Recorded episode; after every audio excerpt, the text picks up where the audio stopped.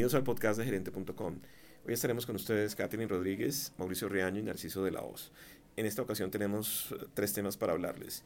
En primer lugar, de la mejora en el índice de la confianza del consumidor, lo cual es una buena noticia para la economía colombiana.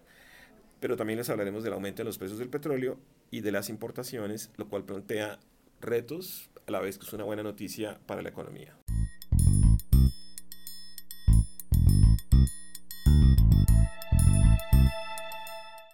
Para empezar, hablemos sobre el índice de confianza del consumidor que mide Desarrollo, porque en marzo llegó a terreno positivo.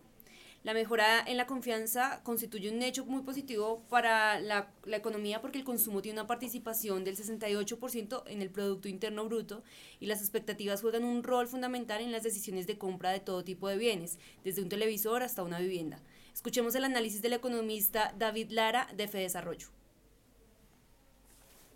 En marzo, el índice de confianza del consumidor regresó a terreno positivo, a registrar un balance de 1,2%, lo que representa un incremento de 6,8 puntos porcentuales frente al mes pasado y un aumento de 4,3 puntos porcentuales relativo a marzo de 2018. El incremento en la confianza de los consumidores se debe principalmente a un aumento en el índice de condiciones económicas y un aumento en el índice de expectativas del consumidor. Finalmente, la disposición a comprar vivienda disminuyó frente al mes pasado y con respecto a marzo de 2018. Por otro lado, la disposición a comprar bienes muebles y electrodomésticos mejoró frente al mes pasado y con respecto a marzo de 2018. Los resultados del primer trimestre de 2019 son consistentes con la opinión de la mayoría de los analistas, los cuales proyectan un crecimiento económico entre 3.2% y 3.5% en 2019. Aún así, existe la preocupación porque la economía sigue creciendo por debajo de su potencial y si esto no cambia, el desempleo seguirá alto y será más difícil reducir la pobreza. Por ejemplo, el exministro de Hacienda Rudolf Gómez dice que hay incertidumbre política y que esta genera desconfianza entre los empresarios y los consumidores. Escuchemos lo que dijo recientemente Gómez.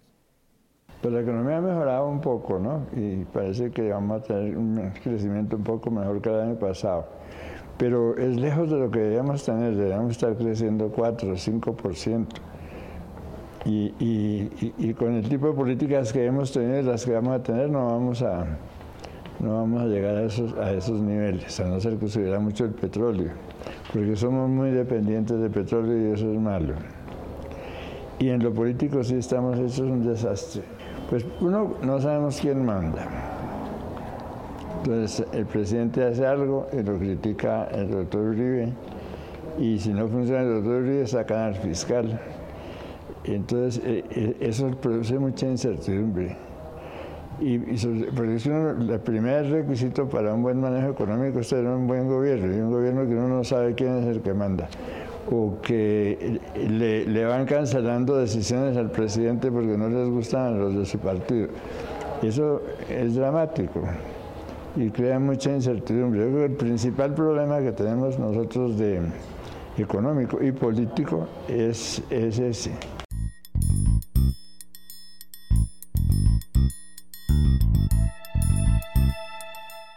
Y aunque es verdad que Colombia sigue dependiendo demasiado de las exportaciones de petróleo, tal como lo dice el exministro de Hacienda Rudolf Homest, otra buena noticia es que ayer el crudo alcanzó su máxima cotización desde finales del año pasado.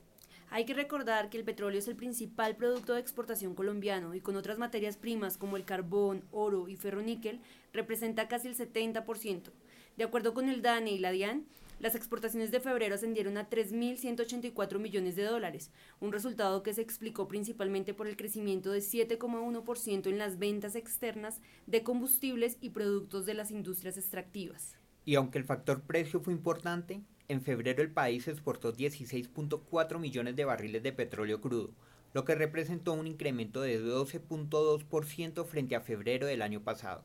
En el mismo periodo, la producción diaria de crudo fue de 892.530 barriles diarios, lo que implicó un incremento de 8.4% en comparación con el segundo mes de 2018.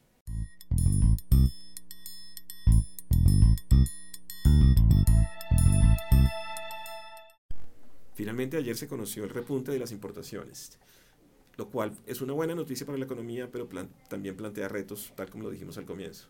De acuerdo con la DIAN, En febrero de 2019, las importaciones fueron de 3.951 millones de dólares y representaron un aumento del 8,2% en relación con el mismo mes del año pasado.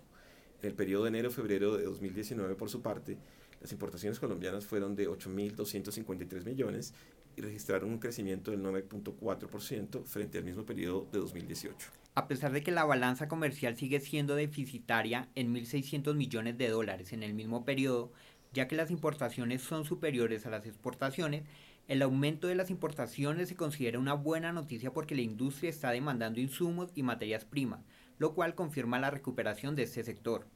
En febrero de 2019, las importaciones de manufacturas fueron de 3.054 millones de dólares y presentaron un aumento de 7.5% frente a febrero de 2018 como resultado de las mayores compras de maquinaria y equipo de transporte, que fue de 11,9%, y que contribuyeron con 5.1 puntos porcentuales en la variación del grupo.